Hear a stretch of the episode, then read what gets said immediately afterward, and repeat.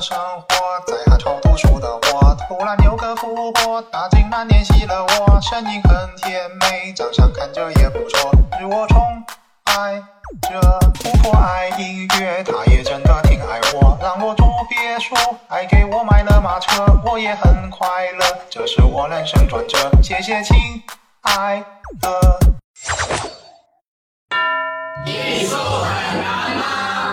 你好，我是易公子。今天我们要继续聊一聊诗歌。我们知道现在呢有这种从事写歌、出歌、唱片发行的公司，我们叫它音乐公司。这种音乐公司在娱乐业发达的今天可以说是比比皆是。但你知道吗？早在两千多年前啊，在汉代已经有这样的一家大型的音乐公司出现了，而且是国家指定的、制霸全国的一家独家音乐发行机构，叫做汉乐府。其实汉乐府有非常多著名的诗歌，比如说《孔雀东南飞》。不过《孔雀东南飞》特别的难背啊！我相信你除了那一句“龙蛇生雨后，自挂东南枝；欲穷千里目，自挂东南枝。月鸟问月来，自挂东南枝。东方花烛夜，自挂东南枝”，可能都不太记得其他的诗句了。不过有一首诗。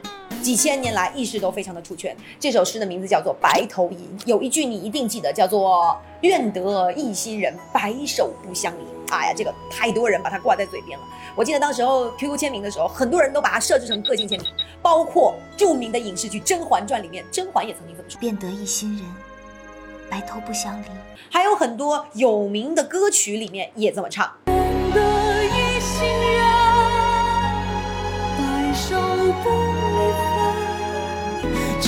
的一人行，白首不分离但很多人不知道的是，这一句情意绵绵的话，其实根本就不是什么美好的爱情。他说的是一个恋爱脑遇上渣男的故事。为什么这么讲？我们就要从故事的两个主角司马相如和卓文君开始讲起。为了让大家保持中立的态度来看待这个故事，今天我们将会分两个视角：渣男的视角和恋爱脑女主的视角。让我们首先进入司马相如的内心世界。话说，在汉代的某天，无业游民司马二狗子还在家里琢磨着要找个什么工作的时候，就收到了好友临邛县县长王吉的书信。狗子，加班累了吧？来我这发财呀！于是两人一拍即合，很快就得出结论：要想官场出道，人设绝不能少。有了名气，求职容易。OK，那人设要怎么立起来呢？听易老师说的，共分成五步走。第一步，起个响当当的名字。要想混得好，名字必须。这个司马二狗子这个名字肯定不能叫，得换，换一个跟自己的偶像蔺相如同款的名字吧。司马相如，哇，这名字让你听起来有一种温润的酸臭感。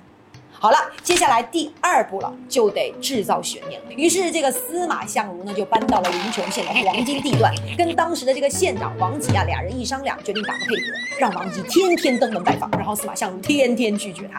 这一来二去啊，全城都开始传开了。这个司马相如究竟是什么来历？这么大面子？有了这第二步之后，马上就得进入第三步，得满足期待了吧？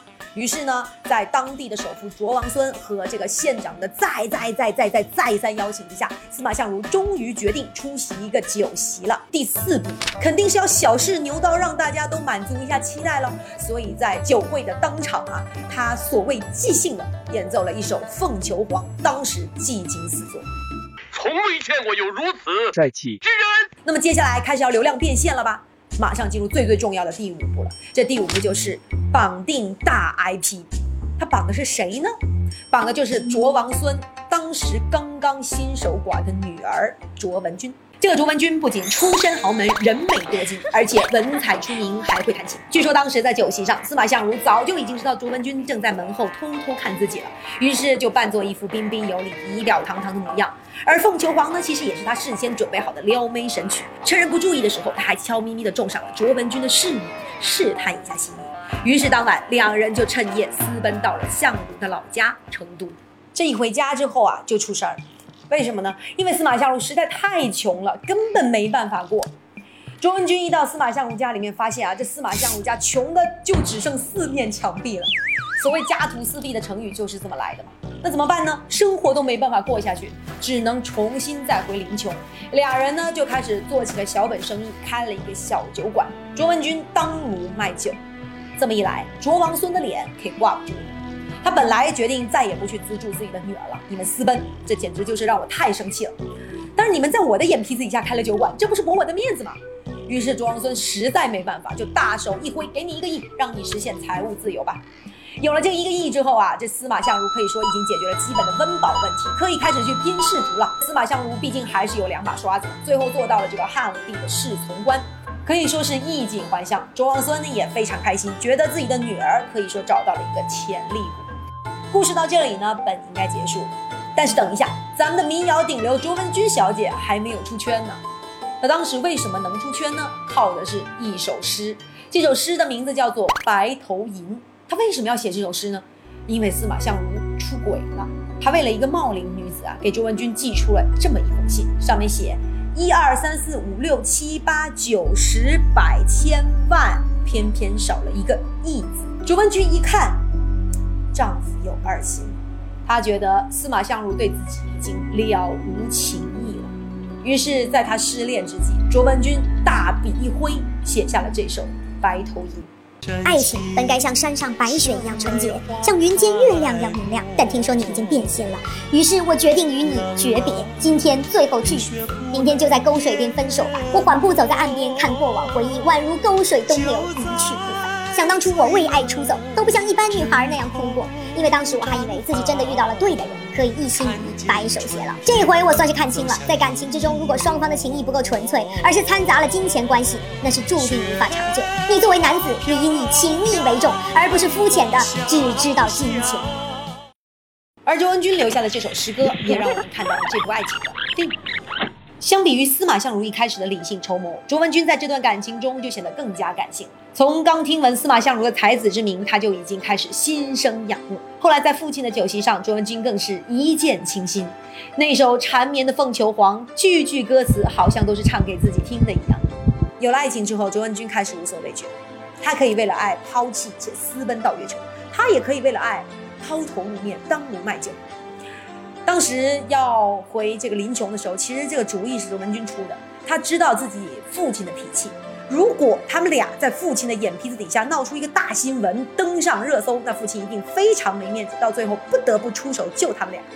就在这个算盘终于打响了，他们两个人也终于过上幸福美满的生活了之后，谁也没有想到，接下来的变故就是丈夫出轨了。卓文君怎么办呢？她决定诀别这两个字。要自己说出口。现在我们再来回头看这样的一首诗，会非常有感觉。第一句“矮如山上雪，皎若云间月”，这句是一个起心的手法，它描述的大概是爱情本来应该有的温柔的样子，很像是啊，跟我看雪看月亮，从诗词歌赋谈到人生哲学啊，大概是那么个意思。然后马上进入第二句“闻君有两意，故来相决绝”，很像是一个女生在一个下着雪的夜晚。看着对面走过来的男生，你来啦？听说你来跟我分手啊？紧接着到第三、第四句，今日斗酒会，明旦沟水头，谢蝶欲钩上，沟水东西流。今天我们两个在河边见最后一面，明天我们就要各奔东西了。我缓缓地走在河水边，看着河水东流，就像我们的爱情一样，一去不复返。你说他伤心吗？肯定伤心。但紧接着“凄凄复凄凄，嫁娶不须提”，我告诉我自己，我自己选择的爱情，我没有必要自怨自艾。愿得一心人，白首不相离。那我希望这一生一世，有一个人能够对我始终如一，我们俩可以白头到老。最后两句话简直是掷地有声：“男儿重义气，何用钱刀为？”这已经有一些教训的口吻在里面了。卓文君其实告诉司马相如，如果你是一个不重情义、重金钱的人，那不好意思，我们两个不是一类人。这首诗就像一桶冰水一样，彻底的把司马相如给浇醒了。他羞愧难当，断然离开了那个茂陵的女人，重新回到卓文君的身边。而这个时候，你可能心里会想说，他回来你干嘛要接受他呢？我们经常看到大女主电视剧都是这么演的嘛，女主遇到渣男，然后说你给我滚，但是下一秒就是深夜买醉。而所谓“你给我滚”的背后，我觉得是另外一句潜台词，叫做“我不能输”。你可以感觉到那个强大是伪装起来的，他可能人前看起来很潇洒，但是在人后却偷偷的流泪。而卓文君不一样，他借由这首诗完成了一个无比清晰的从容的自我表达，从自己对这个感情的理解，到最后对于丈夫变心以后自己做出的决定，她都一一表明。她也不掩饰自己的难过和痛苦，同时也不会在这段感情里面纠缠不清。我觉得这才是一个真正意义上的大女主。她既可以清晰的表达自己，同时又可以完全的接纳自己的难过、痛苦和在这段关系中的失败。可能看起来没有那么酷，但是我看来这才是真正意义上内心的强大。江浙沪的渣男把你灌醉，北上广的海王让你流泪，只有我老实人易公子，对你爱如潮水，给你了解艺术的机会。